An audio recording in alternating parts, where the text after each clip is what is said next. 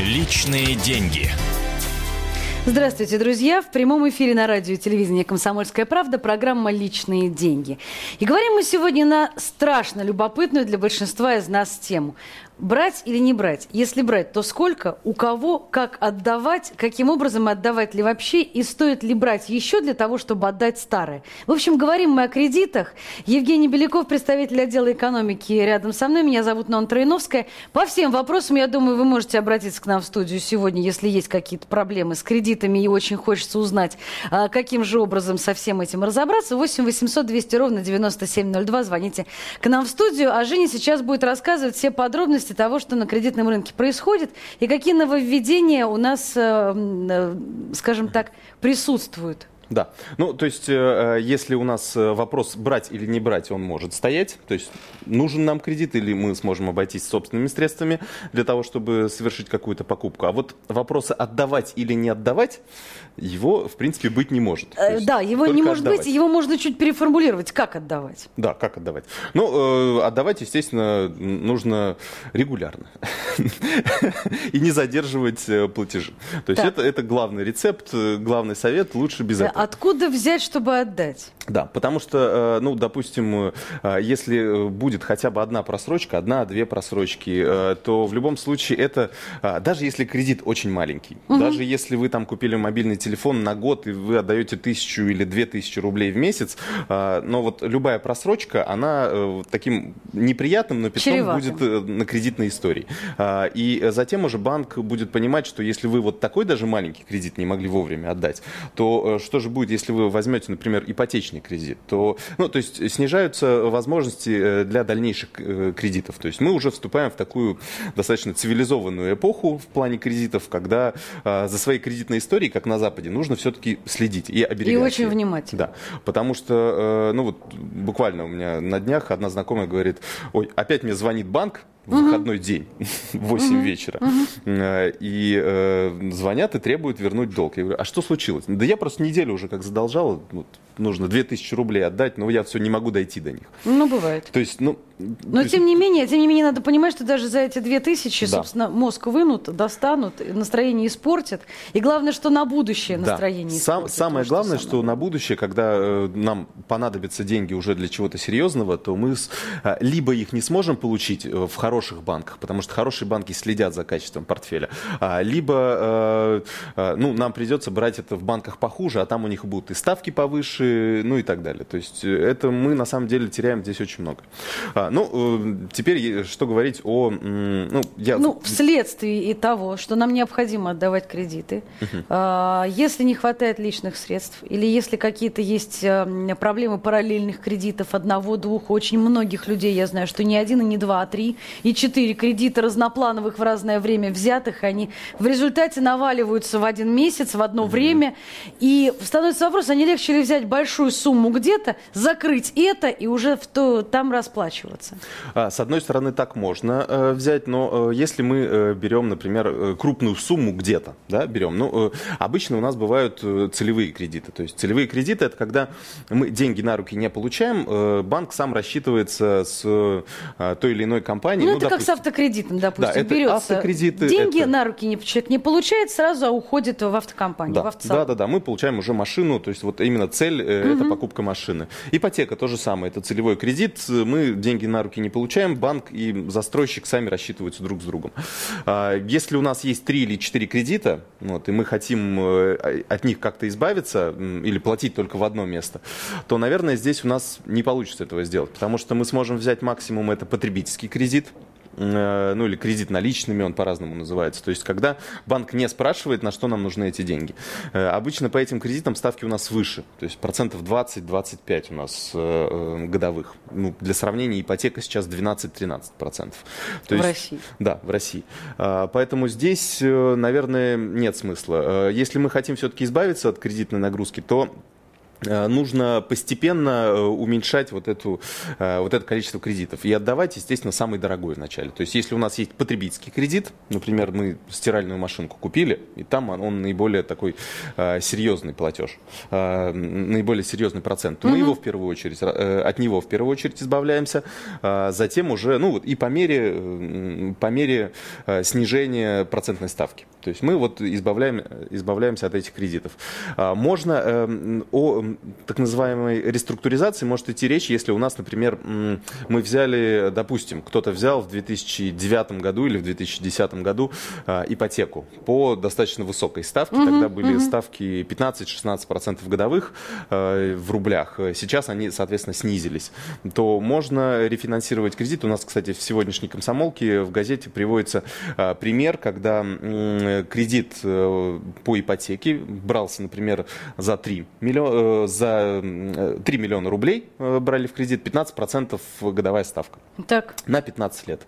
Э, соответственно, сейчас можно под 12-13% делали расчет мы с экспертами, и получилось, что если сейчас пере перекредитоваться, то есть взять кредит, э, то э, уже по новым ставкам, то получится, что с экономия в общем итоге получится порядка 450 тысяч рублей. Подожди, ну а что можно сделать в такой ситуации? Можно прийти, по сути, к своему банку и сказать, э, друзья мои, вы сейчас даете те же деньги за 12%, а я плачу за 15%. Давайте пересчитаемся. Или же, а, как, вот, как ты сказала, перевзять, перевзять взять кредит. Да, ну, перекредитоваться, да. Перекредитоваться, можно, да. Можно, да, в другом банке. Можно, во-первых, да, мы приходим, э, стандартная, э, стандартная схема поведения, э, приходим в свой банк. Так. Ну и пытаемся с ним, с менеджерами договориться. Естественно, менеджерам невыгодно Разумеется. менять, потому что они уже на 15 лет рассчитали, под 15% годовых вам кредит выдали. Именно поэтому они так не любят досрочные платежи. Да, да, да, да, именно поэтому. Но здесь, так как ну, досрочные платежи, мы здесь законодательством э, защищены. То есть мы можем сейчас, вот особенно по новым э, поправкам в закон об ипотеке, мы можем платить вообще в любое время. Мы можем частично, полностью, досрочно погашать наш кредит. То есть банк Даже если в договоре прописано, что штрафуются досрочные э, платежи? А, да, в основном, э, в основном это э, делалось ну, на период моратория. Там банк устанавливал полгода, год, первые годы. Угу. А дальше уже практически не было штрафных санкций. Но потом, э, но даже если мы попадаем под эти штрафные санкции, то здесь уже закон как раз имеет обратную силу. И даже если в договоре это было указано, то теперь уже по новым, они должны действовать в рамках новых... Нового э, закона. Нового угу. закона. А, то есть, скорее всего, то есть возвращаясь к рефинансированию, к, к реструктуризации кредита, эм, э, банк обычно не идет навстречу заемщикам. То есть они под разными предлогами, э, ну, во-первых, договор мы уже подписали на 15 лет. То есть это ну, да. как бы э, добрая воля банка. Вот. И э, повлиять на них может только тот факт, что вы, как заемщик, можете уйти просто в другой банк, например. То есть здесь уже нужно, ну, так, по-хорошему шантажировать банк, что э, вот здесь мне в этом банке предлагают под такой, я просто уйду к ним. Вы тем самым потеряете клиента. Или вы идете мне навстречу, оставляете у себя э, меня как клиента, и я вам продолжаю платить в течение оставшихся 14-13 лет, ну, уже по более скромной ставке. Либо я просто ухожу. То есть мы опять говорим о том, что я спокойно иду в другой банк, занимаю у них чуть большую сумму денег, да. покрываю старый кредит и э, да. продолжаю как бы выплачивать уже по новым условиям другому, другому банку. да. А, здесь, э, естественно, в теории, конечно, тоже все прекрасно, но на практике э, люди, многие сталкиваются с тем, что либо в тех банках тоже не идут навстречу, либо при взаимозачетах вот с другим банком они вставляют палки в колеса и не разрешают перекредитовываться. То есть тут э, достаточно очень серьезная проблема, и э, тут нужно потратить большое количество времени, большое количество сил на то, чтобы вот как-то переломить эту ситуацию. Смотри, совсем недавно сама лично столкнулась с историей, когда мне предложили в этом же банке, в котором у меня был взят кредит, я уже довольно солидное количество времени, около двух лет, э, все выплачивала, все было замечательно, они мне сделают следующее предложение. Они мне дают кредит больший, с меньшими процентами, для того, чтобы я перезакрыла, э, так сказать, кредит предыдущий, со спокойной совестью все мы про него забываем. Ну, и если мне там нужно, что-то у меня действительно остаются деньги, я там могу раскидать по долгам, по, по кредитам, по всему остальному. Вот это что такое? А, ну, это один и тот же банк, это не да. сосед. Ну, здесь на самом деле все понятно, а, потому что у нас э, в основном, если даются любые кредиты на любой срок, а, то э, в, первую, в первой части, ну, в первые годы мы выплачиваем в основном проценты. То есть можно посмотреть график да, платежей. Да, да, да, да. Сначала идет тело долга очень маленькое, проценты большие, ну и так далее. И потом вот уже по такой пирамидке это все сужается. Тело долга э, либо остается таким же, мы его выплачиваем одинаково, а, а проценты снижаются. То есть э, в чем здесь суть? Фактически, если банк меняет э, кредит, э, то все начинается заново. То есть э, сразу же вначале идут проценты. Ну, разумеется. А, да, и поэтому здесь банк получает дополнительную выгоду, потому что даже если потом а, клиент захочет досрочно погасить, то банк уже опять получит процент. То есть он вот первые два года, например... Нет, понятное дело, что он никогда в жизни себе плохо не сделает. Это да, совершенно да. очевидно. Вопрос, насколько а, благо это для а, потребителя? Ну, если нужны дополнительные деньги какие-то, если есть необходимость, если мы не тянем эти платежи, если они как-то тяжким бременем на нас лежат, вот, ну вот тому кредиту, который у нас есть. То... Ну, как соблазнительно, меньше, меньше процент. Меньше процент, да. Ну, я лично считаю, что, э, с одной стороны, можно смотреть проценты, ну, действительно, э, реальную эффективную процентную ставку, но э, я бы лучше смотреть реальный платеж. То есть вот насколько он уменьшится, увеличится и так далее, вот в зависимости от этого. А, и считать реальную переплату. То есть всегда вот в этом в конце графика платежей указывается реальная переплата. То есть сколько мы заплатим тело кредита, который мы взяли, и сколько мы сверху этого заплатим процентов, и общая сумма. Вот исходя из этих параметров, э, нужно смотреть, насколько много мы переплатим банку, нужно, э, нужно ли нам это, и вообще устраивает ли нас этот платеж.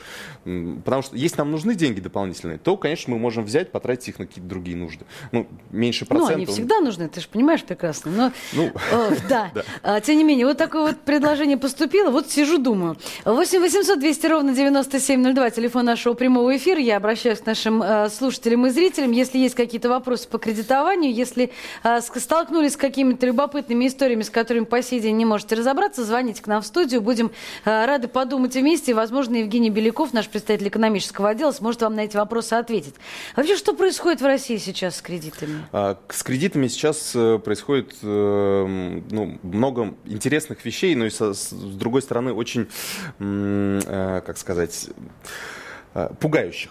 Так. Потому что э, если смотреть за последние где-то два, два с половиной года, то кредитный портфель банков, то есть это вот те э, деньги, которые люди взяли у них в долг, угу. он вырос почти вдвое. То есть у нас, если в 2009 году было около трех триллионов, трех с небольшим триллионов рублей было взято в долг по различным видам кредитов. Потребительские, авто, ипотека и так далее. Угу. То есть все эти виды кредитов. То есть теперь эта сумма уже превысила 6,5 триллионов рублей. То есть это вот те деньги, которые люди должны банкам. Это, и это тело долга естественно. Угу, угу. А, с не, не, проц... считай, не считай процентов. Да, с учетом процентов это, конечно, сумма гораздо выше. То есть а, граждане у нас активно а, берут деньги в долг. А, то есть как это было и до кризиса 2008 года, когда а, тоже был всплеск кредитования. С одной стороны, это хорошо. То есть люди, значит, более-менее уверены в своих стабильных заработках, да. решают свои... Планируют жизнь жилищные вопросы, э, покупают э, какую-то бытовую технику. Автомобили есть, в первую да. очередь. С другой стороны, это может говорить о том, что у них просто не хватает денег для того, чтобы купить, позволить себе эти средства. То есть тут такой двойной, эм, двойная аргументация может быть. С одной стороны позитивная, с другой стороны негативная. Ну, это необходимо смотреть на, какой, на, какую, на какие нужды, скажем так, угу. тратятся эти да. деньги. Потому что если основное количество берется в долг у маленьких банков на, что называется, до трешку до получки, угу. это один разговор. А если это в доле шикарных автомобилей больше миллиона, это другая история. Да, ну в целом, если, конечно, сравнивать оба этих показателя, он более э, позитивный что как раз-таки именно повышается жилищное кредитование, а, активно растет. То есть люди оптимистичнее смотрят в будущее, скажем так.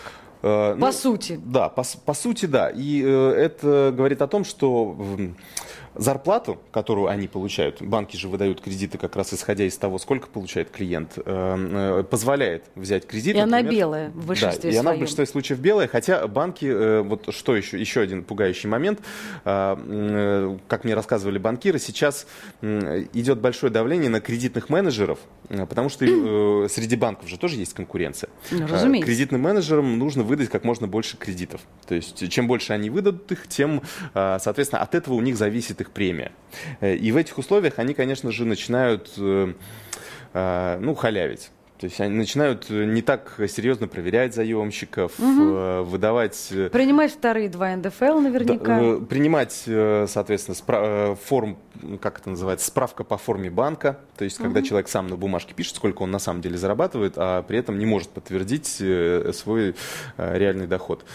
И это, конечно, такой достаточно пугающий. Плюс ко всему, первоначальный взнос у нас снижается по, э, например, в частности, если взять ипотечные кредиты, опять появились э, э, кредиты с Но это же должно, по идее, не взносом. пугать, а говорить о том, что у нас, в общем, более-менее как-то начинает приходить все к мировому знаменателю. Может быть, у нас скоро и пресловутые ипотечные проценты наконец начнут падать, потому что 12% по ипотеке – это отдельный разговор для, ну, да, для да. отдельной песни. Ну, здесь, с одной стороны, то есть ставка у нас, она достаточно низкая, если сравнивать, например, вот э, если взять, допустим, европейские страны. То есть, например, э, Швеция.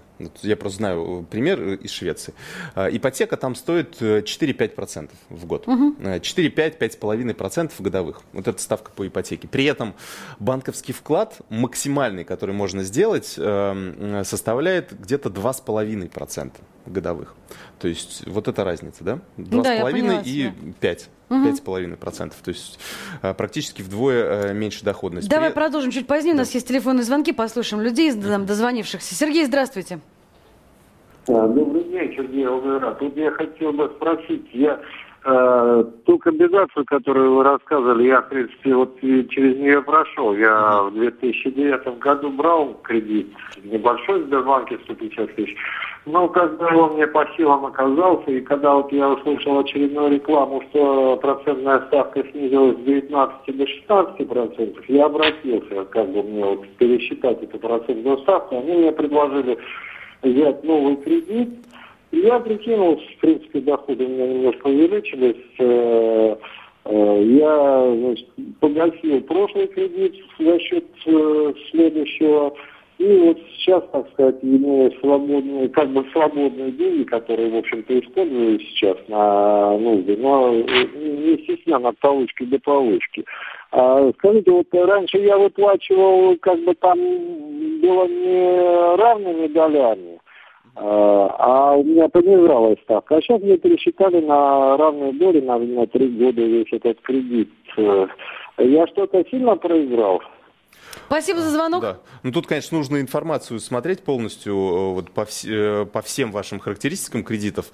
А, ну, я так понимаю, что вы брали тогда, тогда Сбербанк еще выдавал э, два вида кредитов, то есть дифференцированная и аннуитетная система платежей. То есть дифференцированная, когда у вас сначала большой платеж, потом он снижается потихоньку. Потихонечку. Ага. Дифференцированный, даже если более высокая ставка по дифференцированному кредиту, он выгоднее, потому что меньше переплата в целом. Угу. Потому что э, там каждый месяц уменьшается тело долга, и, соответственно, э, исходя из этого высчитываются проценты. А, сейчас вы перешли, как я понял, на аннуитетную систему платежей, когда каждый месяц одинаковый платеж в течение всего срока кредитования. Это не очень выгодно, потому что Здесь как раз переплата больше.